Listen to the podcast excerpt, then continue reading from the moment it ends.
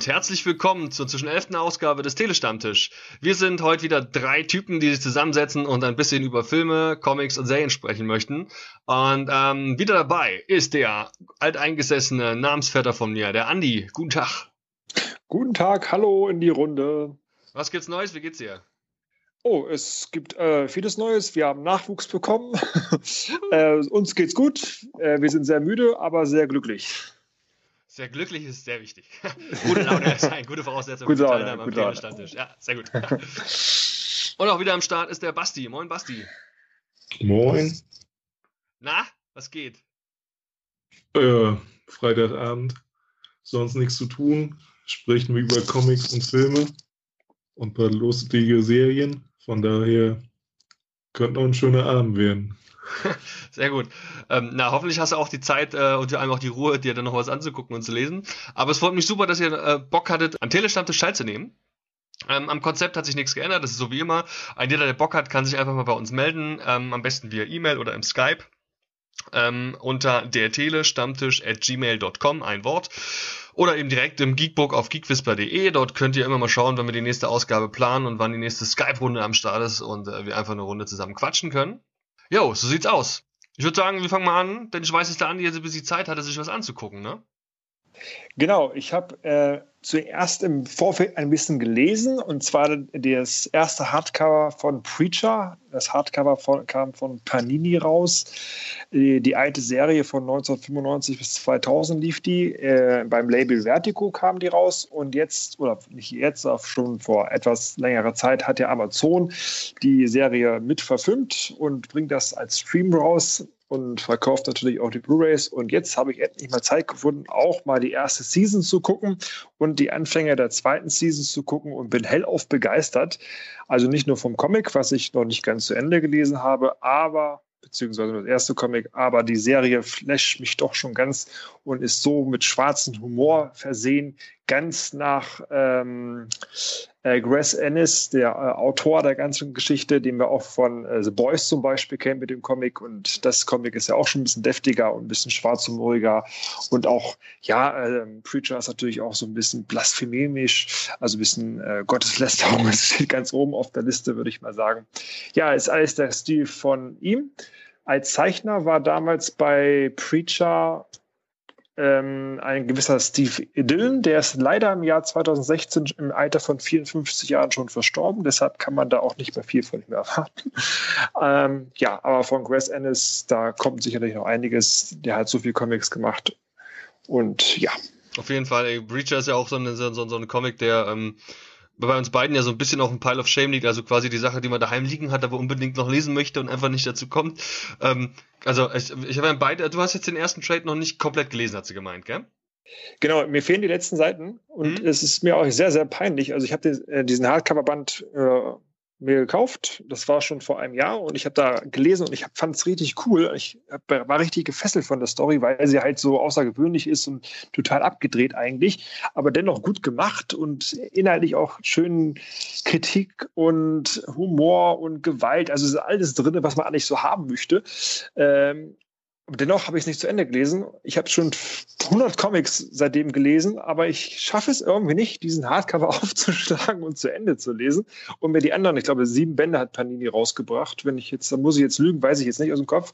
Ähm, aber ich will die mir alle kaufen, ich will die alle durchlesen. Ich würde mich auch zweimal durchlesen und ich will auch die Serie zu gucken. Aber irgendwie ist das so ein Ding, was mir jeden Tag auf der Lippen brennt, aber was ich nicht schaffe zu lesen, beziehungsweise gänzendlich durchzugucken, weil es echt so auch so ähm, Benchen nennt sich das, glaube ich, wenn man eine Serie durchguckt, das eignet sich perfekt zum Benchen, weil es halt einfach so ulkig cool ist, die Serie gemacht und eigentlich müsste man das an einem Tag durchgucken, aber irgendwie brauche ich auch dafür drei Wochen. Ähm, ja, ja, auf jeden Fall. Jetzt kann ich nur bestehen. Also, ähm, wenn ich, wenn ich eine, eine wenn du den Klugscheißer raushängen lassen darf, ähm, das ist Garth Ennis, heißt der Autor. Also oh, ja. ich würde das ja. eine für das anders aussprechen. Aber ich kann das auf jeden Fall nachvollziehen mit diesem Durchbingen. Das kann ich, ähm, das habe ich nämlich auch gemacht. Immer wenn ich die Zeit habe, gebe ich mir eine neue Folge, wo ich mich ja frage, ob eine Serie wie jetzt ähm, hier im speziellen Preacher oder natürlich auf Amazon auch kurz zuvor ähm, American Gods, ob das nicht eigentlich geil ist, dass die einmal in der Woche eine neue Folge veröffentlichen, auf die man sich auch so ein bisschen freuen kann, weil ähm, bei Preacher ist es definitiv so und ich bin jetzt inzwischen in der achten Folge, nee Quatsch, in der fünften oder sechsten Folge von der zweiten Staffel, dass du auf jeden Fall wissen willst, wie es weitergeht und so ein bisschen diese Vorfreude auf die nächste Woche ist eigentlich ganz geil und kann der Serie eigentlich nur gut tun, oder? Ja, ja und oh nein, würde ich sagen. Äh, ist, beim Fernsehen ist ja immer die Hauptkritik gewesen, erstmal die Werbung mal jede Woche und dann die Sendeplätze. Das hast du im Internet nicht, da kannst du ja frei entscheiden. Sobald sie online ist, kannst du weiter gucken. Aber ich bin auch so ein Typ, ich will weiter gucken. Klar, du freust dich gespannt auf die nächste Woche und sowas. Äh, dann hast du die ersten zwei Tage so einen riesen Kribbel, du musst unbedingt weiter gucken, weil es so ein schöner Cliffhanger war. Ähm, aber dann irgendwann ich finde, das könnte auch auf die Nerven gehen. Zum Beispiel geht es mir so, die ersten vier, fünf Folgen machst du es noch mit und irgendwie dann kommt was dazwischen, lässt es schleifen und dann bist du von diesem Kribbelgefühl, du musst weiter gucken unbedingt, wenn zwei, drei Sachen mal dazwischen kommen, irgendwie weg davon. Also ich finde diese wöchentliche Serie aus der Sicht der Anbieter natürlich sehr lukrativ, so äh, kommt man jede Woche auf jeden Fall mal online mhm. und bleibt ein bisschen länger am Ball. Aber für mich würde mich freuen, wenn es einfach einfach eins durchgestrahlt wird. Ich kann es durchgucken. Ähm, das macht mich um, früher auch mal den Reiz aus, eine DVD zu kaufen. Damals eine DVD, ich glaube, Lost war es, in der ersten Season. Ähm, das war einfach reizvoll, das eins durchzugucken. Bei Pro7, okay, das hast du jetzt nicht online, wie gesagt, aber äh, dass man immer nur eine Woche Zeit hat und dann äh, hat man was vor, dann war man total raus. Gerade bei Lost, da musste man jede, Sekunde aufmerksam gucken. Und genauso ist es hier. Und ich hatte auch schon ein, zwei Serien angefangen, auch gute Serien. Ähm, Tote Mädchen lügen zum Beispiel. Ich glaube, da war es genauso. Und dann irgendwie bin, nee, da, da war es nicht so genau. Aber so irgendeine oder andere Serie war es so. Und dann war ich irgendwann raus und habe es nie zu Ende geguckt. Ähm, und irgendwann, wie gesagt, also ich finde mal, so eine Serie muss man am Ball bleiben, weil sonst muss man sich immer wieder erinnern, ach ja, was war da nochmal? Und ich finde das nicht so toll. Mhm. Allerdings bei, bei Preacher ist es ja wirklich so, dass sie genau einen Tag nach US-Ausstrahlung ausstrahlen oder äh, raufnehmen bei Amazon. Das ist ja das ist ja das Schöne an dieser neuen Welt, dass wir wirklich teilweise die Serien einen Tag, nachdem es in den USA angelaufen ist, direkt bei uns schon voll synchronisiert vorhaben. Also damals bei ähm, Ash vs. Evil Dead war es ja genauso in der zweiten Season. Da kam wirklich, Sonntag kam die Folge in den USA auf dem Network und Montag war es schon vorhanden bei uns. Und teilweise, ich finde gerade tolle bei Prime und auch bei Netflix, äh, ob es jetzt hier Better Call Saul oder jetzt Preacher und so weiter ist, also wirklich einen Tag später kann man sich sofort angucken. Und dadurch ist es ja halt auch gegeben, dass die Staffel noch gar nicht am Stück verfügbar ist. Die werden ja teilweise auch erst unmit also in der laufenden ähm, Serie überhaupt synchronisiert, ja. Also währenddessen die, ähm, Richtig. weil weil es das quasi die, die, die, die noch gar nicht bis zu Ende durchproduziert oder zumindest veröffentlicht ist, ist es den Synchronisationsstudios ja teilweise noch gar nicht möglich, Übersetzungen und Synchronisationen anzufertigen. Also wirklich dann tagesaktuell teilweise. Was wohl auch, glaube ich, gerade in der ersten Staffel von Preacher, soweit ich mich erinnere, mal das Problem war, dass ähm, mal eine Folge nicht kam, weil das Studio, also das Synchronisationsstudio nicht hinterhergekommen ist. Das heißt, wir hatten, du konntest ja quasi das englische Original angucken, aber die deutsche ähm, äh, Synchronisation, da musste man wohl, keine Ahnung, drei, vier Tage drauf warten. Das war mal, da kann ich mich noch genau dran erinnern. Das war in irgend, keine Ahnung, welche Folge das war, aber das war definitiv so. Ähm, ja, Andi, kannst du denn vielleicht, ich meine, wir haben uns jetzt schon ganz schön über die Serie unterhalten, aber wissen ja eigentlich offiziell noch gar nicht, worum es geht. Kannst du uns vielleicht mal grob zusammenfassen, was die Story hinter Preacher ist? Ähm, die, äh, grob die Story ist, es fängt äh, ganz ulkig an. Irgendein Monster, sage ich jetzt mal, irgend so ein Wesen nimmt Besitz von Geistlichen und diese Geistlichen explodieren dann auf einmal. Und irgendwann äh, schwenkt dann der Plot äh, zu, ähm, wie heißt er, äh, Jesse Custer. Das ist dann der Prediger von einer von einer kleinen Dorfkirche, von einer Dorfkirche, die quasi fast zusammenbricht. Und die ganze Gemeinde ist eigentlich auch verkommen und geht nicht mehr zur Kirche. Und dieser Jesse möchte halt als Prediger, dass seine Jünger, seine Schäfchen wieder in die Kirche gehen. Doch irgendwann verzweifelt er. Er hat auch schon eine Vergangenheit, eine, eine böse Vergangenheit. Er war halt nicht immer der Geistliche, sondern er war auch ein Krimineller. Aber jetzt ist er auf die andere Seite gewechselt, quasi auf die helle Seite der Macht. Und ähm, ja, möchte halt, dass alle wieder an Gott glauben und an Gott, äh, mit Gott beten und etc. Und diese, dieser, dieses unsichtbare Monster, das äh, ergreift eines Tages Besitz von ihm und seitdem kann er halt mit seiner Stimme einen Befehl aussprechen und das, der Gegenüber, der diesen Befehl erhält, macht das. Ich sage jetzt mal ganz böse, wenn, äh, wenn, die, wenn, die, äh, wenn der Jesse zu jemandem sagt, reiß den Arm ab, dann reißt er sich auch einen Arm ab. Das ist dann wirklich so, weil dieser diese Stimme ist dann halt Befehl. Und diese, dieses Monster hat halt diese ultimative Macht, äh, auch das auszulösen. Und wenn da zum Beispiel sagt, halte hier eine Knarre am Kopf und drück ab, dann drückt er ab und bringt die sich wirklich selbst um. Das ist so der Hauptaufhänger äh, von Preacher. Dann gibt es noch die äh, ja, ich sag mal, ich nenne jetzt Spoiler nicht so viel. Ich glaube, ich kann nicht mehr sagen. Aber das ist doch so der Hauptaufhänger. Und äh, in der ersten Season geht es halt darum, das alles ein bisschen näher zu bringen. Ich habe auch ein paar Kommentare gelesen, dann sagen auch wieder welche, oh, es war jetzt zu langweilig. Die erste, die erste Episode war noch ganz okay und dann ähm, baute sich erstmal langsam die Story so ein bisschen auf. Ja, das stimmt. Ähm, aber es ergibt ja alles einen Sinn und man muss ja auch erstmal alles kennenlernen. Das ist auch der Unterschied zwischen Comic. Das Comic war da zielstrebiger und ist mehr losgaloppiert, würde ich mal sagen. Und äh, die Serie an sich hat da so, ein, so einen kleinen Schwenk nochmal gemacht. Aber sehr cool, weil, ja, äh, weil die Serie an sich auch ein paar Nebendarsteller mehr äh, mitgenommen hat. Und zum Beispiel die Tulip, das ist die Freundin, die Geliebte äh, von Jesse. Ähm, eine viel bessere Hintergrundstory gegeben hat, soweit ich das beurteilen kann, nach dem Lesen des ersten Comics, beziehungsweise fast das Lesen des ersten Comics, des ersten Hardcover-Bandes. Mhm. Ähm, ja, und dann gibt es noch einen Vampir äh, Cassidy, ähm, der fällt öfters mal auf, wenn er Drogen nimmt und aber im Endeffekt ist er auch kein böser Vampir. Er kann halt ziemlich äh, heftig kämpfen auch und wenn er gejagt wird. Aber eigentlich ist er auch eher so eine verlorene Seele, wünscht sich auch eher einen Freund und findet in Jesse halt auch einen guten Kompagnon.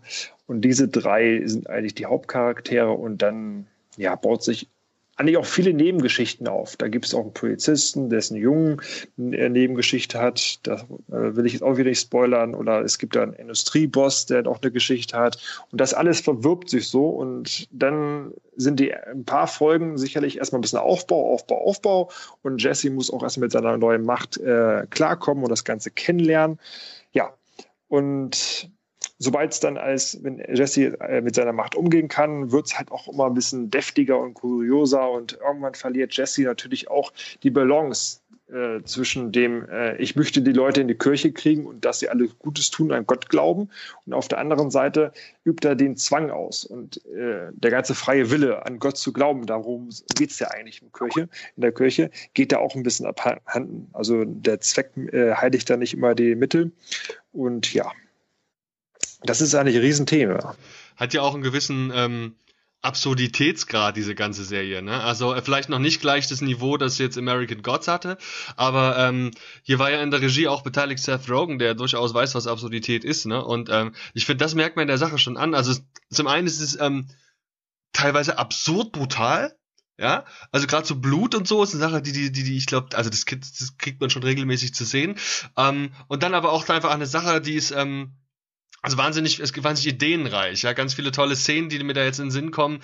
Ähm, beispielsweise, ich verrate jetzt nicht zu viel, aber es gibt eine Szene in einem Hotelzimmer, da siehst du eigentlich eine, ähm, da siehst du einen Kampf. Und zwar siehst du einen Kampf von ähm, eigentlich, ich glaube, nur zwei oder drei Personen, die auch immer wieder sterben und ähm, aber trotzdem geht der Kampf weiter mit diesen Personen.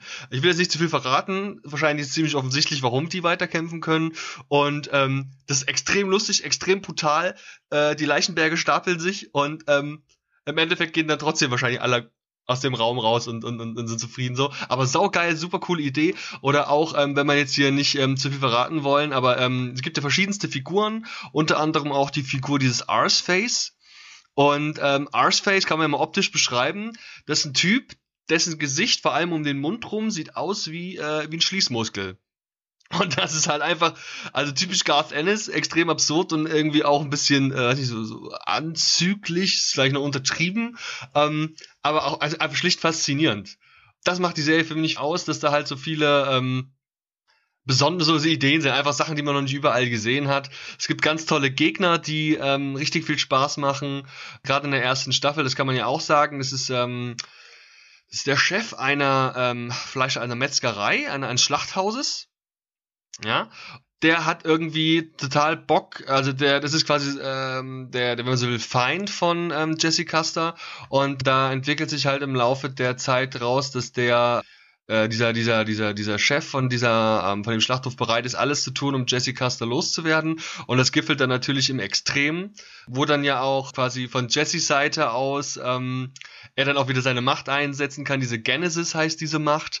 Und also ganz, ganz viele tolle Sachen. Wir wollen, ist halt immer schwierig, wir wollen nicht so viel spoilern.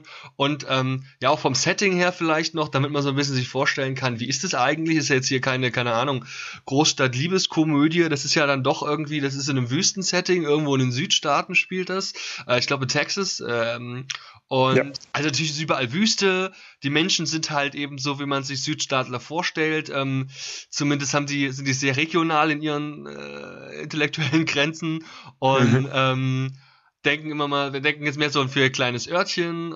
Natürlich spielt Gott für die eine riesengroße Rolle und man, man verrät ja auch nicht zu so viel, wenn man sagt, dass so ein bisschen die, die zentrale Kern der Serie die Suche nach Gott ist. Ja, also Jesse Custer sucht Gott so viel kann man schon sagen. Das ist eigentlich auch von der ersten Folge quasi klar. Und das ist natürlich ganz interessant, wenn Leute, die quasi hochgläubige Kirchengänger sind, äh, dann da so ein bisschen ähm, vielleicht auch eine, sag ich mal, blasphemische Interpretation von Gott stoßen, die dann der Jesse Custer da auch vielleicht hat. Also ist ganz toll, auch mit einem tollen Humor. Macht wahnsinnig viel Spaß. Und wie gesagt, Absurditäts Absurditätslevel ist auch extrem hoch angelegt. Keine Frage. Ich, ich finde auch das Setting, gut, dass du es ansprichst, äh, finde ich auch so ein bisschen auf Quentin Tarantino und Robert Rodriguez, deren Filme so ein bisschen. Auch so die Schrift, so wenn sie zum Beispiel in irgendwie in einem anderen Land sind, dann kommen so dick, fett, bam, wie bei Tarantino-Filme, so wir sind jetzt da und da.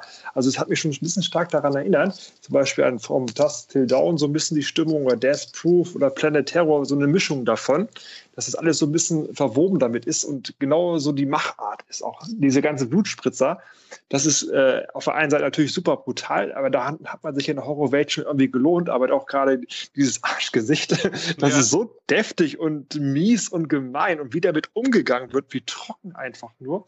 Oder wie der, dieser Industrieschlachtboss da, gut, dass du es ansprichst, äh, da einfach diese Reden hält und einfach wie tro äh, trocken und ja, na, der ganze auch so ein, ja, wie trocken er einfach mit dem Tod teilweise umgeht.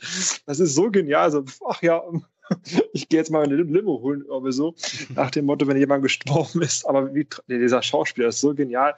Äh, wie heißt der gute Mann? Äh, weiß ich gar nicht. Aber wie gesagt, also was da drin steckt, man muss natürlich auch so sowas stehen. Ne? Wenn man das nicht mag, dann ist es natürlich total fehl am Platz. Man denkt natürlich, was für eine Scheißserie ist das denn bitte? Wie krank muss man denn sein, sowas zu drehen? Aber gerade dieses Kranke und dieser, ja, äh, das ist einfach genial. Ich hab's gerade gegoogelt, der, ähm, der, der, der Chef vom Schlachthaus, der, ähm, die Rolle nennt sich Odin Quincannon und wird gespielt von Jackie Earl Haley. Den erkennt man auf jeden Fall wieder, wenn man von dem halt mal, äh, wenn man den einfach mal googelt. Den hat man zuletzt gesehen, also aktuell spielt er wohl im Dunklen Turm auch mit oder ähm, hat wohl äh, in, in London Has Fallen zuletzt mitgespielt. Ich weiß nicht, das scheint, ähm, das sind so mit die letzten Sachen. Shutter Island war er dabei, in den Watchmen natürlich, ich glaube Rorschach hat er da gespielt. Daher könnte man den auf jeden Fall kennen.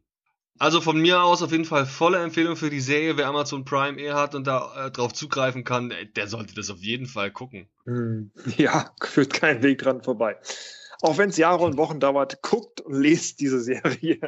Und wir auch, auch lesen. Also ähm, ich wollte ja zuerst die Comics wirklich lesen, das Original lesen und dann die Serie gucken. Jetzt habe ich das ja auch schon ein bisschen durcheinander gebracht. Ich denke, ich werde zuerst die Serie gucken, aber ich werde mir auch auf jeden Fall die Hardcover-Bände von Panini holen.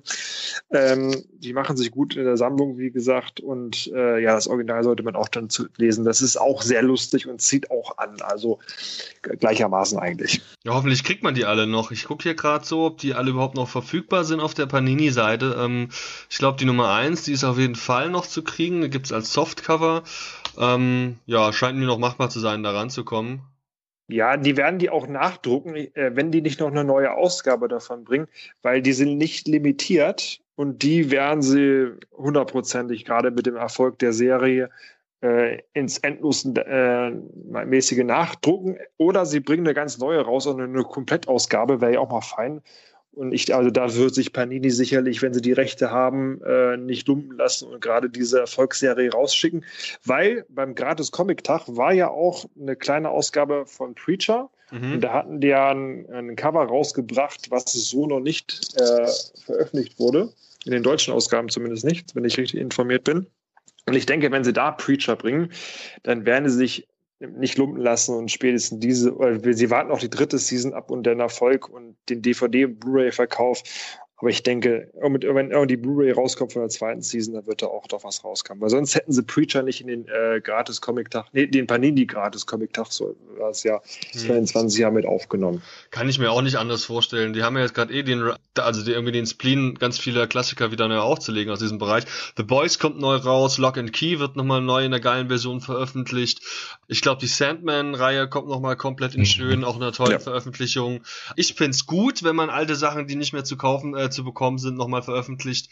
Äh, andere finden das ja kacke, weil das den Wert ihrer Sammlung schmälert, aber mhm. das ist mir persönlich ziemlich egal. Ähm, ja, also kann mir durchaus vorstellen, dass man da ähm, die fantastische Arbeit von Garth Ennis und Steve Dillon nochmal ähm, wieder veröffentlicht. So, jetzt Punkte. Wie viele Sterne möchtest du geben? Ich gebe 5 von 5. 5 von 5, volles Rohr volles Rohr, äh, obwohl ich muss sagen, also äh, wenn ich jetzt die ersten Folgen von der zweiten äh, mit der ersten ver, ähm, verbinde, gefällt mir die zweite Season eigentlich besser. Eigentlich müsste ich vier von fünf geben, aber eigentlich sind beide gut, deshalb fünf von fünf. Aber es gibt schon eine, eine Abstufung ein bisschen, finde ich. Ja, die zweite finde ich aktuell, ohne sie ganz gesehen zu haben, besser als die erste. Die ist eigentlich noch besser. Also die erste müsste fünf sein und die zweite sechs eigentlich. Ach so, meinst du, okay. Also, ja, also deshalb bin ich am überlegen, ob ich nicht gleich für die Review auch vielleicht nur vier von fünf gebe, äh, damit man diesen Abstufung drin hat. Aber eigentlich wird das der ersten Season ja auch nicht gerecht, weil sie ja nicht sehr geil ist. Ja, natürlich wohl, auch, wohl noch, also ein bisschen auch wohl vorm Comic spielt. Also jetzt geht ja ein bisschen mehr so, diese, diese, dieser Roadtrip, der wohl im Comic behandelt wird, ohne ihn gelesen zu haben, ist ja hier jetzt noch nicht so Teil. Da geht es eigentlich erst in der zweiten Jahr los. Ähm, genau. Ich muss sagen, also mir gefällt die auf jeden Fall auch, weil der Absurditätsgrad, wie gesagt, noch mal ein bisschen angeschraubt wird. Ähm, es gibt aber, gab letztens eine Szene, also ähm, in einer Folge, das gemeint, du bist in der dritten oder vierten Folge, ne? Äh, kann gut sein. ähm, hattest du bereits eine Szene, wo Jesse Custer gegen mehrere Leute kämpfen musste. Ja. Ja, ja, mit, gegen Leute in weißen Anzügen. Ja. Sehr gut. Diese Szene fand ich nicht gut, weil man da extrem sieht, dass das, ich finde, das sah aus wie, als ob das halt, man hat die Synchro gesehen. Man hat gesehen, oh, der wartet jetzt aber gerade, der schlägt jetzt nicht zu, weil da ist er jetzt noch nicht dran, da muss vorher noch dieser andere Move kommen. Das war die bis jetzt einzige Szene in der kompletten Serie, die mir aufgefallen ist, die nicht gut war. Also ich hätte einfach mal komplett nochmal neu gemacht oder mehr Zeit in die Synchro, in die, in die, in die Choreo gesteckt, weil mir persönlich da voll auffiel, und das ist eine totale Ausnahme, bei anderen Sachen kommt das überhaupt nicht zum Durchschein, ähm, dass das halt voll abgesprochen war, dass man halt sieht, okay, der Kampf ist halt geskriptet, ist ja auch klar, ist eine Serie, ne? Aber das ähm, war dann noch ein bisschen langsamer zum Teil und dann legt man eben noch mal eine Sekunde länger am Boden, um noch richtig durchzuatmen und so. Das hat mir nicht so gefallen. Stimme ich dir zu. Also auch weil die Qualität der Serie ist sehr, sehr hoch. Auch quasi die Blutszenen, die Splatter-Szenen, die ganze, die Kulisse, die, die, die, äh, die Kostüme, die ganze, das ganze Make-up und so. Das verdient eigentlich einen Oscar, gerade dieses Arschgesicht. Ja. äh, dafür, also es ist wirklich sehr, sehr cool animiert, äh, animiert ist es nicht, aber sehr, sehr cool gemacht. Und dann diese kleine Szene, die, die sticht total raus. Ja, es ist wie wenn man auf ein Sonnenblumenfeld äh, geht und dann ist da so ein, ein Brachland oder so. Mhm. So ein kleines, kleiner schwarzer Fleck direkt drinnen irgendwie so. Und das, das, das, das stört ein bisschen, ja, äh, weil halt die Qualität sehr hoch ist. Wenn man jetzt so eine handelsübliche 0815-Serie guckt, dann ist das Standard. Keine Ahnung, RTL-Zuschauer werden das sicherlich immer noch geil finden. Aber wenn man alles guckt, dann ja. ja. Bei Agents of Shield wäre mir das gar nicht erst aufgefallen, aber bei Preacher es sticht es einfach raus. Ja. Ähm, ja, cool, Dankeschön. Preacher haben wir weiterhin auf dem Schirm, bleiben wir auch am Ball und werden wir euch auch auf dem Laufenden halten, wie wir dann die weitere Entwicklung der Serie so finden. Da äh, kriegt ihr bestimmt nochmal die ein oder andere Zwischenmeldung von uns hier im Telestammtisch zu hören. Dankeschön. Jo, ich sag mal, äh, Basti, du warst im Kino, ne? Jo. Ich ja auch. Ist auch schon ein bisschen her. Was hast du denn geschaut? Spider-Man Homecoming. Super gut. Mit dem neuen Spider-Man. Und was meinst du? Richtig. Ich fand, es war eine sehr, sehr schöne Teenie-Komödie. Aha. Ähm, angesiedelt im Marvel-Universe. Und ähm, mir hat es sehr gut gefallen, muss ich dazu sagen. Also es ist wieder im Marvel-Universe hat man ja so diese verschiedenen Filme. Also man hat hier den Raubzugfilm, also hier Ant-Man, dann hat man die großen Materialschlachten, Avengers 1 und 2. Dann hat man ähm, das Polit-Drama, also Winter Soldier und die Space Action, also Guardians of the Galaxy 2. Und Spider-Man wurde ja durch diese Vertragsunterzeichnung zwischen Sony und Marvel jetzt auch eingebettet in das MCU, hm. nachdem die Amazing Spider-Man-Reihe ja so gefloppt ist. Ähm, und seinen ersten Auftritt hatte er in Civil War gehabt, bei der Massenschlachtszene. Und noch so ein zwei, drei extra Szenen mit Iron Man, der jetzt in dem Film auch eine etwas größere Rolle hat. Und ähm, ja, jetzt haben sie sich halt entschieden, diesen Film zu machen und den einzubetten in die Marvel-Szene. Ja, und ist auch sehr fluffig irgendwie, ne? Also ist irgendwie ganz. Es ist nicht so verkrampfter, epischer Superheldenfilm, sondern irgendwie ganz, ganz locker irgendwie, oder? Genau. Der war richtig schön locker, flockig und halt mehr Teenie-Komödie als alles andere. Ähm, also mir hat er, war sehr spaßig. Die, die Witze haben gepasst, ähm, die Action war gegeben. Iron Man war wirklich der Bösewicht, nicht der Geier. Ja. Fand ich zumindest. Okay. Äh, also da gab es so bei, bei Comic Book Resources gab es irgendwie so einen Artikel, warum Iron Man der wirkliche Bösewicht ist im Film. Ähm, und das hat auch vollkommen hingehauen. Also es war wirklich eher Tony Stark, der ihn so ein bisschen hin und her manipuliert hat. Natürlich, um das Beste aus ihm rauszuholen. Und äh, der Geier war halt mehr ein großer Zufall, dass er plötzlich mit drin war. Aber macht ihn das wirklich gleich zum Bösewicht, dass er so eine Art Lehrmeisterfunktion einnimmt? Ähm, war so ein fieser Lehrmeister, fand ich. Mhm. War so, so, hm. Ja, ich hatte den Artikel vorher gelesen und deswegen war ich so, hm, mal gucken, okay. wie sie umsetzen. Kannte man dann so in die Richtung sehen. Aber so prinzipiell, wie gesagt, war locker vielleicht, äh, also man hat den Leuten echt gesehen, dass es ihnen Spaß macht, Spider-Man zu spielen. Und Setting rumherum, also war Highschool, er ist noch sehr jung, er beginnt gerade erst ähm, seine Sachen zu machen, da wird durch diese lustigen Szenen gezeigt.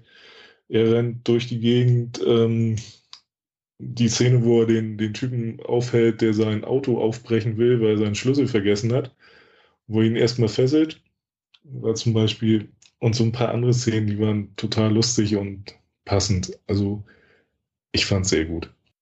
Gespielt wird der äh, junge Spider-Man ja von Tom Holland, der ja auch der jüngste aller Schauspieler ist, die in den letzten Jahren Spider-Man verkörpert haben. Passt das so zu dem Bild, das du von Spider-Man hast? Hast du schon viele Spider-Man-Comics gelesen? Wie ist da so deine, wie, wie sehr trifft dir die Figur? Was meinst du? Na, ist halt in jungen Stadion. Also so, ähm, ähm, Tobey Maguire war für meinen Geschmack, er war gut, aber ein bisschen zu alt. Äh, Garfield war weiß ich nicht, hat irgendwie, irgendwas hat da gefehlt für die Rolle, fand ich. Mhm. So, er hatte zwar genau das richtige Alter, also mit dem, also für mich ist Spider-Man ein bisschen älter, so 18, 19 und nicht so 14, 15, wie er in dem Film dargestellt, also in Homecoming dargestellt. Ähm, da hat mir allerdings vom Charisma hat mir beim Amazing Spider-Man ein bisschen was gefehlt. Und Tom Holland war zwar etwas jünger und hat einen etwas jüngeren Spider-Man für mich gespielt. Ähm, ich fand allerdings, da hat es allerdings das Charisma gepasst für diese Figur. Ja, durchaus, so. ja. Also das fand ich, das wurde sehr gut rübergebracht. Also so, hey, ich bin jetzt der Held und ich muss jetzt aufpassen und hier meine Sachen erledigen und ich bin noch in der Lernphase und das kam sehr gut rüber. Ähm, Persönlich finde ich den besten Spider-Man aus Film und Fernsehen, den ich bislang gesehen habe, ähm, die Animated Series aus äh, Anfang der 90er, die bei RTL lief. Mhm. Ähm, Spider-Man Animated Series. Das ist für mich immer noch die beste Umsetzung. Also vom Comics zum Film. Die Animated Series. Mhm. Mhm. Die lief, die lief in 90er Jahre bei RTL. Da hatten die ziemlich viele Story Arcs, wo er so sechsarmig wurde mit äh, äh, der Geier noch als richtiger alter Mann und Kingpin so als Hauptfeind mit seinen Webslayers und so weiter. Ja, die hatte ich, da hatte ich die DVD-Box. Die gab es bei einer Spider-Man-Ausstellung hier in einem Museum in Frankfurt, im Filmmuseum war das, glaube ich. Da haben eine Freundin mir zum Geburtstag geschenkt und ich, Honk, habe die halt dann irgendwann ein Jahr lang nicht geguckt und ich bin ja eher kein Sammler, ich verkaufe ja alles gleich wieder. Ja. Und inzwischen ist diese DVD-Sammlung irgendwie 200 Euro wert oder so. Ja, ich ja, ja, Steht hier im Schrank. Äh? Steht hier im Schrank gleich neben der X-Men-Sammlung und so weiter. Also das ist alles hier vorhanden. Schön das, behalten, die, ist, äh, die steigt noch. Ja, ja, wird irgendwann der Tochter gezeigt. Ganz genau. Da freut die sich schon drauf. genau. Nein, mal gucken. Also nochmal zu dem Film. Ähm, dann gab es ja auch viele Kritiken, dass halt bis auf die Maincast alle bunt durcheinander gecastet worden. Also Flash äh, Thompson ist mittlerweile ein Inder geworden und MJ ist, ist eine Puerto Ricanerin oder eine Afroamerikanerin. Ähm, fand ich nicht schlimm. Also waren immer noch teilweise die gleichen Leute mit den gleichen Eigenschaften. Flash Thompson war ein bisschen zu brav für meine Zwecke, also wie ich ihn kannte. Aber der Rest hat sehr gut funktioniert. Okay. Um, ähm, also die sind natürlich sehr weit weg vom Original. Du kennst, kennst die ähm, Spider-Man-Comics ein paar? Hast du was gelesen? Ja, ja, ja, also so durch die, durch die Shed Collection und so ein paar. Also ich bin nicht der Die Hard Spider-Man-Fan, sondern gucke mir dann die Filme an oder die Serien. Ähm, und kenne jetzt halt diese, diese paar klassischen Storylines und ein paar modernere. Ähm, okay. Ja, aber es ist immer so, für mich, für mich muss sich ein Film oder eine Serie nicht äh, pendantisch am Original entlanghandeln, äh, entlanghangeln. Deswegen hatte ich damit auch nicht so die Riesenprobleme, dass die jetzt äh, nochmal neu interpretiert werden oder komplett anders besetzt werden. So, solange so diese Grundfunktion dann funktioniert. Ne, also der eine, der ärgert ihn ständig, die andere ist, naja, MJ ist sehr weit weg von dem, was sie eigentlich sein sollte. Also es ist nicht das Simple Party Girl, sondern es ist mehr so die alternative Wissensfrau, also, ähm, weil du, weil du jetzt auch diese Hyde Collection angesprochen hattest und wir jetzt ja auch den Vergleich zu den Comics ziehen, habe ich mir natürlich in Vorbereitung für den Film damals auch die zumindest namensgebende Vorlage dieses äh, Films gekauft gehabt. Und zwar im Panini-Forum, kann ich sehr empfehlen. Wer Bock auf gebrauchte gute Comics hat, schaut mal im Panini-Forum vorbei, da gibt's einen ähm, Gebrauchtmarkt. Und ähm, da habe ich mir geholt von der Hyde Collection die Ausgabe Nummer 21 Spider-Man Heimkehr, wo ich dachte, oh. könntest du ja kaufen könnte ja die Vorlage für den Film sein. Überhaupt äh, nicht. Aber absolut nicht, gell? Also das wäre mal, also vielleicht noch die allerletzte Seite, weil, ähm, naja, also wirklich die allerletzte Seite, habe auch nur im Ansatz. Ansonsten hat es mal akkurat rein gar nichts damit zu tun. Richtig. Ähm, ist eine ganz andere, ist, ist, äh, Peter Parker ist viel älter. Es geht um den Gegner, der, äh, also ganz anderen Gegner, der überhaupt nichts mit dem, mit dem, mit dem, äh, ja, Greifen oder wie er heißt, zu tun hat. Ähm, ja er ist äh, Peter Parker als Lehrer zum Beispiel. Ist, äh, Richtig, und vor allen Dingen haben wir da plötzlich Magie als Bedrohung für Peter Parker mit eingebracht mit Morlun, der irgendwie seine Spinnenkräfte aussaugen möchte oder so. Ganz genau, ja. Und äh, das hat damit leider überhaupt nichts zu tun. Also es ist wirklich. Ähm, allerdings ist das auch das Spannende, kriegt man diese Essenz von den Charakteren ähm, kriegt man das irgendwie übertragen zu den äh, entsprechenden, äh, auf die Filme oder auf die Serien. Und das ist da meiner Meinung nach gelungen. Okay, vielleicht noch kurz, ähm, weil ein Bedenken vorab war ja auch bei dem Film, dass das jetzt eigentlich wieder so ein ähm, halber Avengers-Film ist und vor allem auch äh, Robert Downey Jr. da wieder so einen äh, übermäßigen Anteil hat, weil er ja auch unter anderem im Trailer äh, auftaucht, weil er ja auch auf jedem Plakat drauf ist, ja teilweise auch zweimal, einmal ohne Maske, einmal mit Anzug. Wie schätzt du das ein? Wie war einfach sein Anteil? War der übermäßig groß oder war es dann doch eher ein Spider-Man-Film? Ich fand, er war immer noch mehr ein Spider-Man-Film als ein Avengers-Film. Also er ist da, er tritt zwar als sein Lehrmeister auf, aber das wird meistens alles durch seinen Chauffeur, also Happy Hogan, abgewiesen. Also er hat seine paar kurzen Auftritte und da ist er auch relativ fies zu Peter Parker, um ihn, was wir vorhin schon meinten, eventuell als Lehrmeister. Mhm. Ähm, allerdings, ich fand, ich empfand es nicht als störend. Also es war eine gute Weiterführung von den Sachen äh, von Civil War. Ne? Ja, ja, auf jeden Fall. Ist ja auch quasi direkt, ähm, wird ja auch Bezug genommen zu einzelnen Szenen. Das kann ich nur bestätigen. Ja. Andi, sag mal, hast du äh, mal Spider-Man-Comics gelesen? Ich lese die aktuelle Heftserie ja. und die Heftserie davor. Und ja, ich glaube, seit zwei Jahren lese ich die Serie. Und äh, ab und zu mal eine Sonderausgabe, also ein Paperback oder äh, eine Geschichte dazu. Ich muss aber auch Spider-Man 2099 habe ich angefangen, mhm. äh, Spider-Gwen, Spider-Woman habe ich jetzt, die, wo sie rauskam, alles ein bisschen reingelesen. Ich muss aber sagen, irgendwie wurde mir das zu viel bei diesen Spider-Verse, diesen Crossover, diesem Event-Crossover, ja, wie ich ja. sagen. Spider-Verse, genau. Da wurde es mir irgendwie zu viel mit Spider-Man. Ähm, irgendwie bin ich aktuell nicht mehr so der Spider-Man-Fan. Weil, weil, weil dir das immer dasselbe ist oder zu durcheinander oder zu viele Klone oder warum?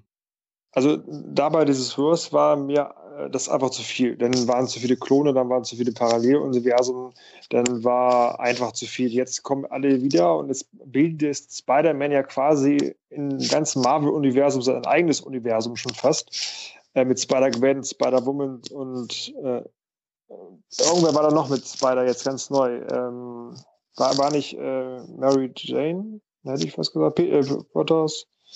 Irgendwer hat doch jetzt wieder sein, äh, seine mechanischen Spinnenkräfte. Also es kann, wurde nicht von der Spinne gebissen, aber ist jetzt irgendeine Rüstung gekriegt, glaube ich.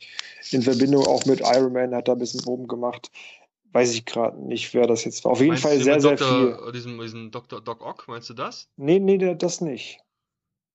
Das kam ja auch noch, das fand ich ziemlich cool, wo äh, Peter Parker bei äh, Dr. Ock, also die, dass die Körper getauscht haben, den Geist und so, das war noch richtig cool.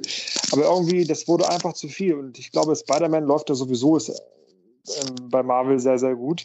Und Spider-Man ist, glaube ich, die Ikone und dass man da natürlich ein bisschen mehr machen will, ist cool. Aber bei den ganzen Ultimate Spider-Man und den ähm, Spider-Man Miles Morales, der jetzt auch wieder mit dabei ist, ähm, der es durch Secret Wars geschafft hat. Ähm, aber ich, wie gesagt, es, es, es, es ist zu viel.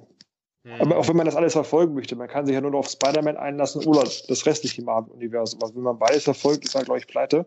Ja. Ja, und das ist schade halt. Wenn sie so zwei, drei Serien rausbringen, ist okay, aber jetzt sind da gefühlt zehn oder so und das ist zu viel. Bei Marvel, da kenne ich mich jetzt ja gar nicht so aus. Ähm, da habe ich auch schon mal so ein bisschen Bogen drum und gucke da nur ganz punktuell in einzelne Ausgaben. Mir liegen unter anderem noch die beiden Megabände von Jessica Jones und die beiden Megabände von Daredevil rum, die mir auch ähm, ans Herz gelegt worden sind. Ähm, wo ich mich schon ein bisschen besser auskenne, ist DC und DC Rebirth. Ähm, wie ist denn da bei dir der aktuelle Stand? Du liest ja, glaube ich, auch die Heftserien, ne? Die Heftserien lese ich auch, ja. Ich habe mir da auch die fehlenden Heftserien gerade eine großen Bestellaktion, ich glaube, ich habe 100 Euro für die ganzen äh, fehlenden Heftausgaben nachbestellt. Ähm, du hattest mir jetzt auch noch die fehlenden Ausgaben, die man so lesen müsste, zwischendurch auch noch mal zugeschickt. Bin ja noch nicht zugekommen, aber die Heftausgaben lese ich. Ja, äh, ich bin aber auf, äh, nicht auf dem aktuellen Stand. Ich glaube, Nummer 4 kam diesen Mord raus oder 5. 4 und 15 also, aktuellen, genau. Ja. Genau. Ähm, teilweise bin ich bei 1 erst, teilweise bin ich auch schon bei 4. Äh, ich muss aber sagen, so ganz drinne bin ich noch nicht. Es verwirrt mich auch. Ich, hab, äh, ich muss dazu sagen, ich bin nicht der große DC-Leser gewesen. Ich habe mir dieses äh, Event dann zum Anlass genommen, endlich mal wieder einzusteigen bei, ähm, bei DC. Aber ich muss auch sagen, ja, es, es ist nicht so ganz so geradlinig. Es ist irgendwie ganz, ganz verwirrend, finde ich teilweise auch. Ja. Nicht nur, dass man nicht alles, äh, klar, als Neuleser, aber ich finde so, der Einstieg war jetzt nicht so ganz optimal. Gerade auch Justice League, die, äh, die Heftserie. Ich fand erstmal die Zeichnung, gerade dafür, dass es die Hauptserie, finde ich, ist, die, ne, die Avengers von DC quasi, steine ich mich jetzt, dass ich es so gesagt habe, aber das ist ähm, so das Hauptstreckenpferd und dann setzt man da solche Zeichnungen an. Ich finde, die ersten zwei, drei Hefte, da muss da was optisches Feuerwerk kommen, damit die ganzen neuen Leser auch begeistert sind. Und dann wird man da so total reingeworfen und äh, die Welt geht fast unter und dann, dann hat man ja jetzt, ähm, ich, ich hoffe, ich spoiler jetzt nicht so viel, aber da hat man jetzt diese Angstzustände und es war so ein Übergang, so, du hast das besiegt, die Welt ging fast unter, Millionen von Toten, nächsten Tag ist die Welt wieder in Ordnung und jetzt haben alle Angst. Also, mhm. das fand ich nicht, das fand ich nicht so, weiß ich nicht. Also, es war nicht so, na klar, Superhelden-Geschichten sind immer so, Welt geht unter, ein Tag Ruhe und nächsten Tag geht die Welt wieder unter. Logisch. Mhm. Aber ich fand, ich fand so die, die Dramatik in die ersten zwei, drei Heften war es, glaube ich, dass da diese Aliens kamen und bam und Superman musste bis zum Erdkern und das alles hochholen und der Konflikt zwischen allen und okay, du warst aber total geflasht davon, schlechte Zeichnung finde ich und dann ja, vorbei, nächsten Tag haben wir Angst. Also es war so, weiß ich nicht. Bei Batman De Detectives habe ich schon, glaube ich, jetzt die dritte Ausgabe gelesen. Fand ich auch so, ich weiß nicht, äh, dann wieder ein Sidekick, wieder ist jemand gestorben, aber nicht wirklich gestorben und es ist eine Figur, die auch irgendwie gefühlt jeden Tag stirbt und jeden Tag wiederkommt.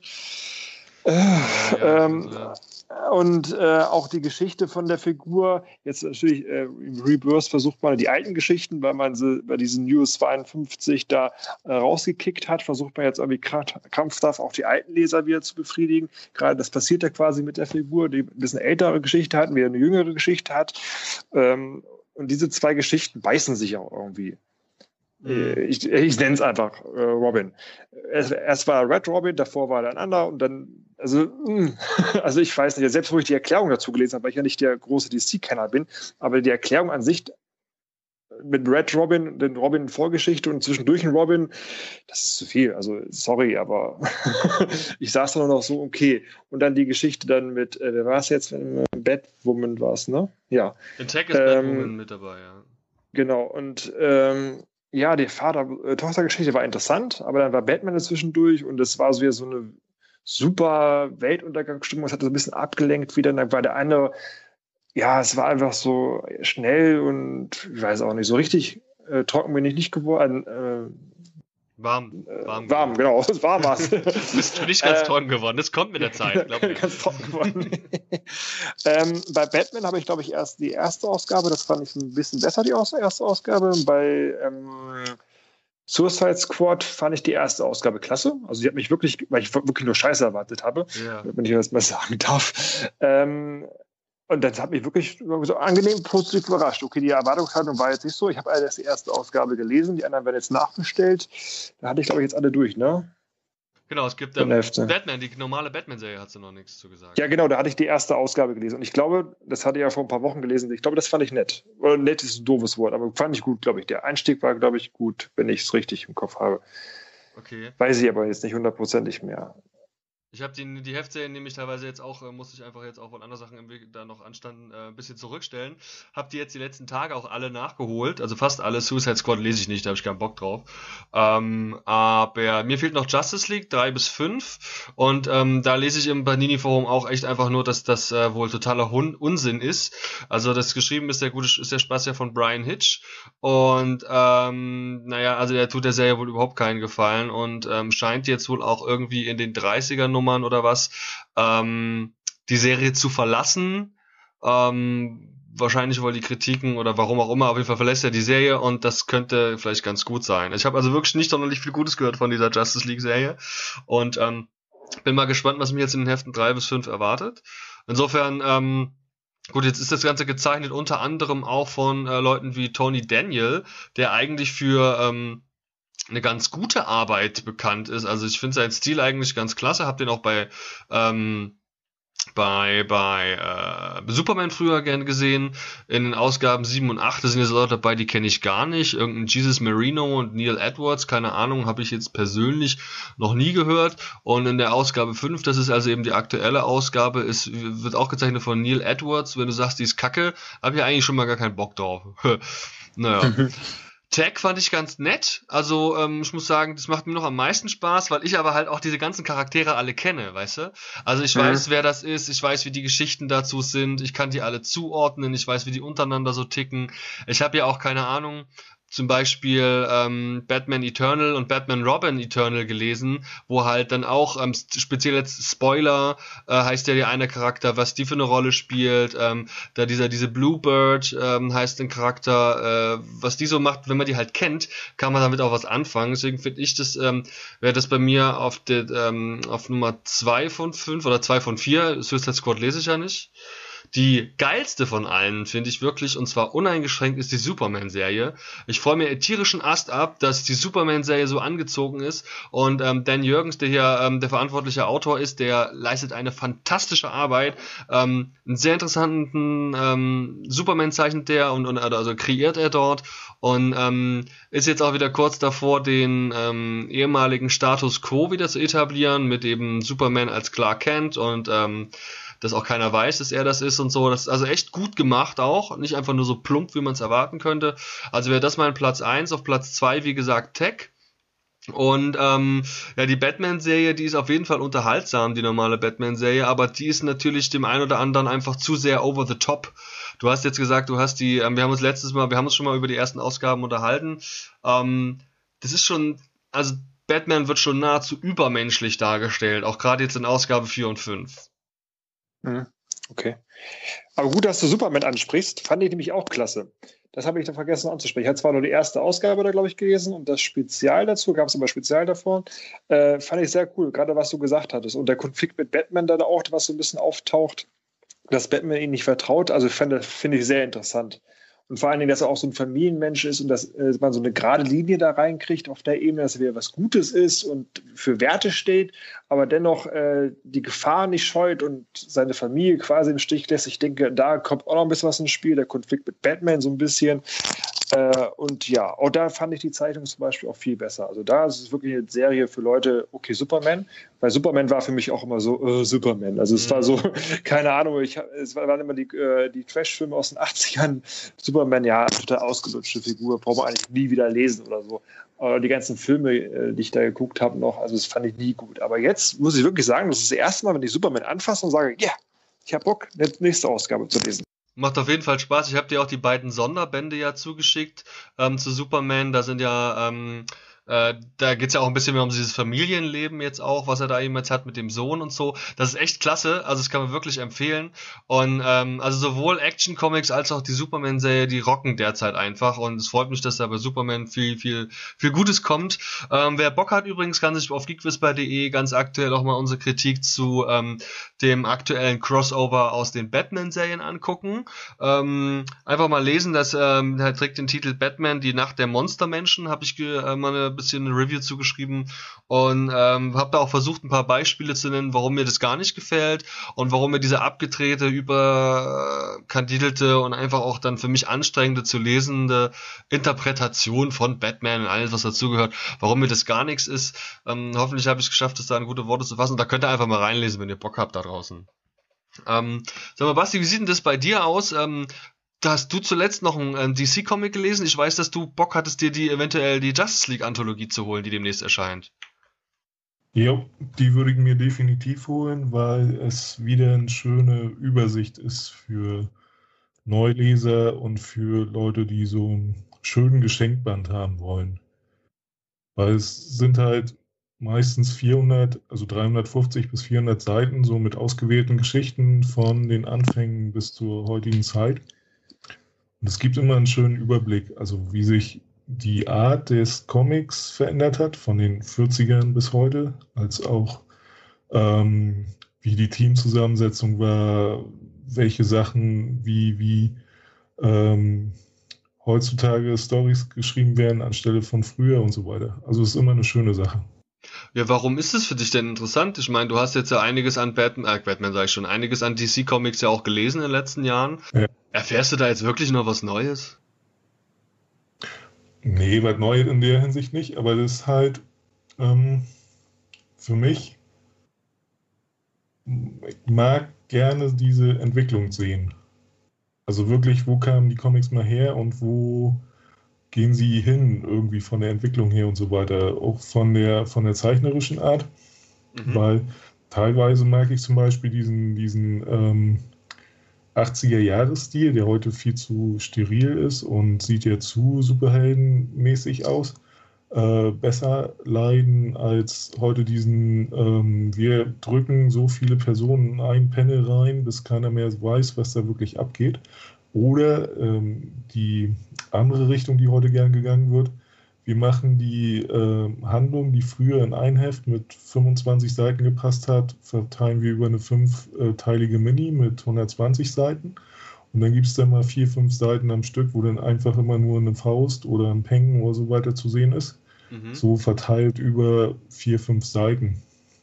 Und ähm, diese Anthologien, die sind ja meistens herausragende Geschichten oder stark beeinflussende Geschichten, die, auf die selbst nach 70 Jahren immer noch äh, Rücksicht genommen wird, wenn neue Geschichten entstehen. Also zum Beispiel bei der Wonder Woman-Anthologie, die einfach nur super ist und auch ganz viele Erstveröffentlichungen mit dabei hat, sieht man es ganz deutlich. So erste Supergirl, äh, Quatsch, Supergirl, sag ich schon, Wonder Girl Geschichte stammte irgendwann aus den 1950ern oder 60ern und irgendwann wurde daraus äh, Donna Troy geboren.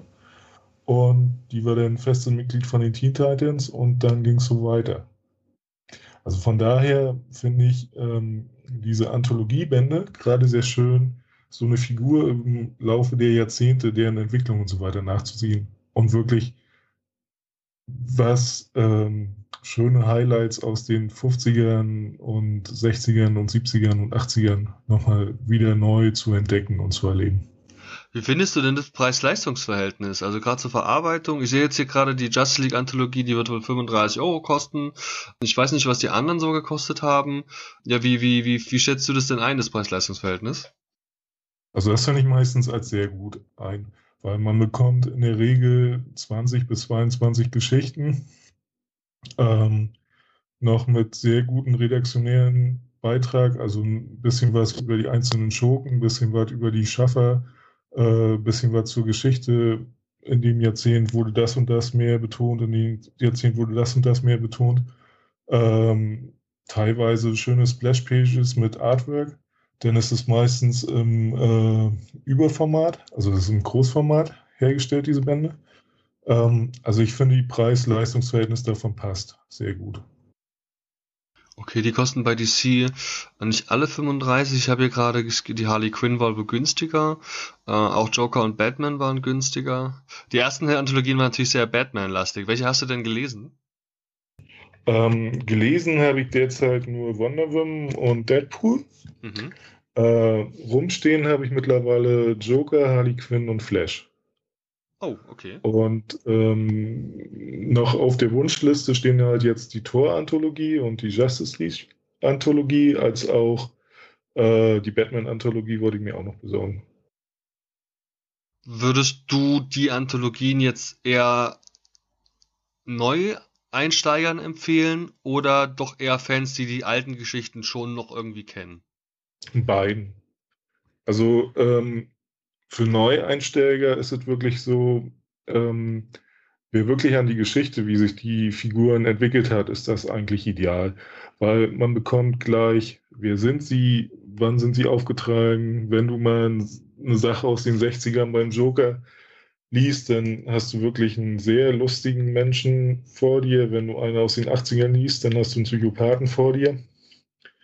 Ähm, für den langen äh, länger dabei bleibenden Fan ist es so, auf der einen Seite ja, er könnte schon alles haben, allerdings ist es da, gerade jetzt im Sinne von dieser Flash und der Wonder Woman Anthologie, da sind viele Sachen dabei, die es vorher noch nicht gab. Bei der Justice League Anthologie wurde fast alles, glaube ich, schon mal veröffentlicht in äh, Deutschland, also so teilweise noch in älteren Verlagen. Ich glaube, EHPA hatte damals mal DC veröffentlicht. Ähm, beim Torband gibt es auch wieder mehrere Erstveröffentlichungen. Also da für einen länger bleibenden Fan genau dieser Figuren, der schon längere Zeit Comics liest, lohnt sich das auch.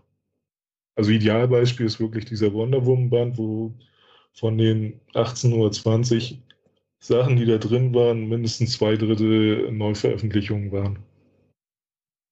Und anders als in äh, Amerika gibt es ja auch diese 75 Jahre von der und der äh, Person, äh, Celebration of 75 Years, haben die meistens äh, Fortsetzungsgeschichten drin und dann nur Teil 3 oder Teil 4. Das finde ich ein bisschen schade.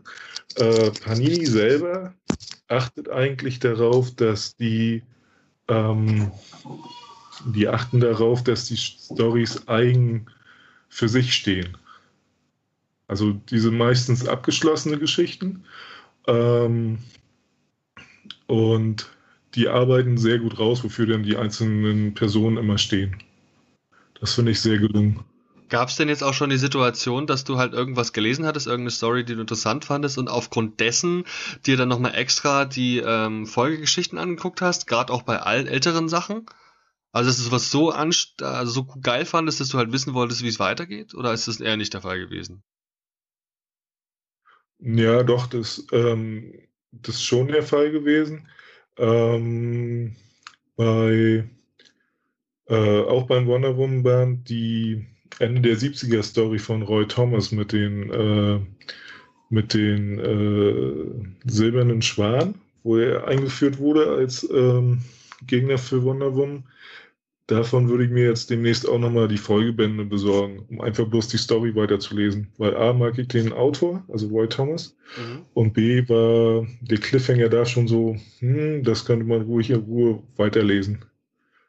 Beziehungsweise da war ja auch die ähm, Geschichte von äh, ähm, Artemis, also äh, wo der äh, Artemis den Titel der Wonder Woman übernommen hat. Da hatte ich mir jetzt die Mike Deodato Collection besorgt über Comixology, um dann einfach diesen kompletten Story Arc, also The Contest und ähm, der Tod von Artemis komplett mal zu haben und dann auch zu lesen. Dann im Englischen aber, weil ich das Deutsch ähnlich. Ja, dann im Englischen, genau. Okay, cool. Mir fällt gerade auf, dass die Cover ja alle von Alex Ross stammen, was allein ja schon Grund genug wäre, die zu kaufen. Das ja, das stimmt wohl. Ja. Aber wenn ich könnte, würde ich mir von dem mal ein Original irgendwo hinhängen, aber das kann ich mir, glaube ich, nicht leisten. Ja, vielen Dank, Basti, für deine Meinung zu ähm, Anthologien und äh, ich finde es auch immer ganz gut, wenn man da halt so einen Eindruck von äh, kriegen möchte. Sag mal, Andi, hast du äh, Bock auf diese Anthologien? Wäre das was für dich oder ist dir das zu viel auf einmal? Ich hatte ziemlich Bock. Ich überlege auch schon seitdem es die gibt, dass ich sie kaufe.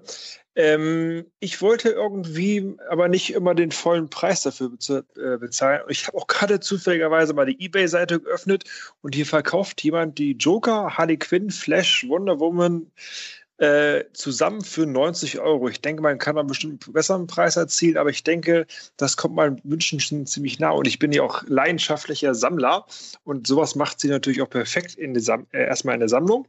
Finde ich super cool, das einmal stehen zu haben und äh, anzuschauen. Und darüber hinaus finde ich es auch schön, gerade für Neueinsteiger, dass man auch ein paar ältere Story hat. Ich glaube, Joker hatte ich mal verschenkt an meinen Schwager und der war halt oft begeistert von dem Teil, weil Joker einfach liebt. Und da war auch zum Beispiel das erste Joker-Comic, so äh, die Einführung vom Joker und so die erste Story so ein bisschen.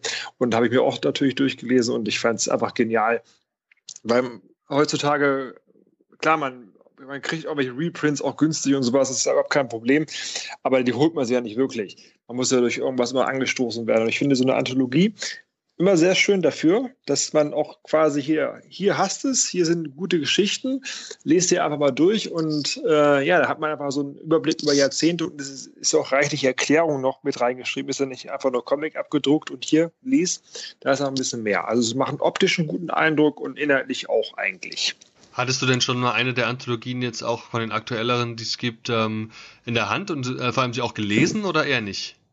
Also äh, ich, in der Hand hatte ich äh, fast alle im Comicladen immer und wollte es auch mal schön mitnehmen. Äh, Joker habe ich wie gesagt gekauft, hatte ich dann natürlich auch meinem, beim Schwager mal kurz äh, reingeschaut und das erste Comic äh, gelesen. Auch so ein bisschen Text fand ich sehr cool.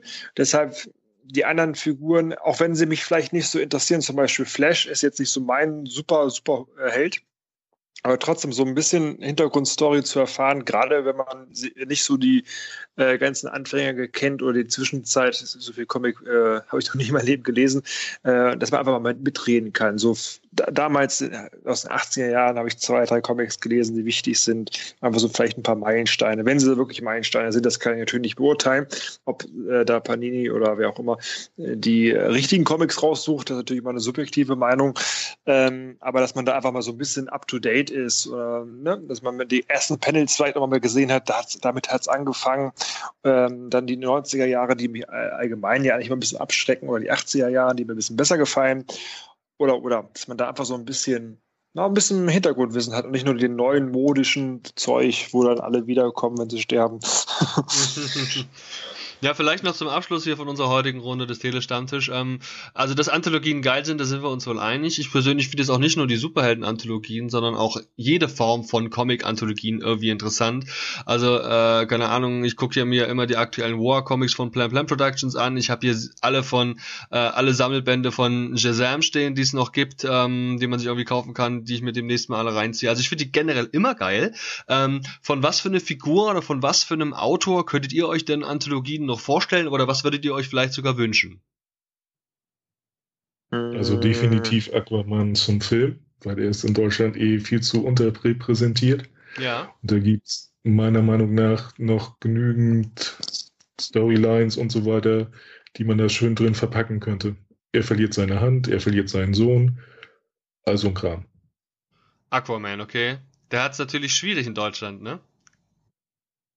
Ja, allerdings bislang veröffentlichen sie ja seit dass ihr New 52 anfing, veröffentlichen sie ja seine Serie regelmäßig. Von daher, wenn der Film einen guten Push bekommt, naja. Das wäre auf jeden Fall interessant, ja. Da gibt es auch eine geile Vorlage. Gibt auch so ein 75 Years ähm. Celebration-Ding in den Staaten, ne? Ja. Ja, da ist der, ist der, ähm, der Flo bestimmt auch ein guter Ansprechpartner, der ja auch gefühlt irgendwie alles von Aquaman gelesen hat, was so gibt, der äh, demnächst auch mal wieder am Telestammtisch teilnehmen will. Ähm, ja, und Andi, hast du vielleicht noch irgendeinen Charakter, wo du denkst, da wäre eine Anthologie ganz geil? Also bei DC jetzt vielleicht nicht so. Ähm, bei Marvel überlege ich gerade, Panini bringt ja auch so ein paar Classic-Kollektionen, glaube ich, raus, aber ich glaube, so richtig Anthologie gibt es von den ganzen Superhelden nicht. Ne? Sie also bringt aber. So also bei Marvel ist bislang erschienen Deadpool, äh, Spider-Man und jetzt im Oktober, November kommt Thor. Ach, in diesen übergroßen Ausgaben, ne? Richtig. Genau, okay, der hatte ich die zum Beispiel von Deadpool. Gut, dass du sagst in der Hand. Also optisch macht die auch viel her. Inhaltlich äh, ist sie sicherlich auch sehr gut aufgebaut. Die ein, zwei Bilder, die ich da gesehen habe, war, war, war, nicht, war nicht schlecht, war gut. Äh, aber wenn man sowas gerade auch im Überformat, also ich finde so eine Anthologie, das muss auch so ein bisschen optisch hermachen. DC äh, macht das ja wunderschön in diesem schwarzen Look. Schön, hast du auch schön was Kräftiges in der Hand, wenn es in Sammlung stellt. Und wenn jetzt Panini die großen, dicken Teile ähm, rausbringt, bei ihm in der Marvel wird, finde ich super gerade auch jetzt hier Wolverine Origin und Wolverine äh, Old Man Old Man Story, wie Old Man, Old Man, Old Man ne? Old, Old Man Logan, genau. Old Man Logan war ja auch im Überformat, kostet, hat zwar auch 30 Euro gekostet, aber habe ich mir auch gleich gekauft. Und ich, ich, mag solche übergroßen Sachen, also dass man auch mal sowas so ein Highlight hat. Und von daher gerne mehr. Ich denke, die ganzen Superhelden werden dann demnächst auch dann wieder damit eingepackt werden, wo man sich noch recht freuen kann. Vielleicht Triggern. Triggern lese ich ganz gerne. Oder ähm, Prinz Eisenherz, also so richtig schöne Klassiker von äh, früher. Also, oder Karl der Wikinger dass man, hat mir jetzt auch ein Review von Martin geschrieben, hat da, also dass man solche alten Schinken, wo man eigentlich quasi nur was von hört, als neuer Comicleser, ich glaube, ich lese auch ja seit vier Jahren Comics oder drei Jahren oder weiß ich gar nicht mehr, äh, dass man einfach so auf so richtig schöne alten, alte Klassiker hingewiesen wird, äh, wo man einfach nur noch von riesen Comic-Fans erfährt, okay, da war mal was. In den 80er lief da mal eine richtig coole Serie von den und den Autor, das musst du unbedingt lesen. Da gab es auch 30 Comics oder so, ähm, oder 30 große Ausgaben von und du, du guckst dir einfach nur an, was bitte? ähm, ja, sowas würde ich mir wünschen, dass man einfach so auch so ein paar abseits von Superheldenkosmos einfach auch richtig ja, die richtige Meilensteine, ne? Mhm. Ja gut, Trigan gibt es ja ganz aktuell jetzt die Veröffentlichungen bei Panini, die sind glaube ich auch alle noch zu bekommen. Genau. Ähm, das ist sicherlich, sicherlich irgendwie machbar. Ähm, also halten wir fest, Zitat, der Andi steht auf die großen Dinger.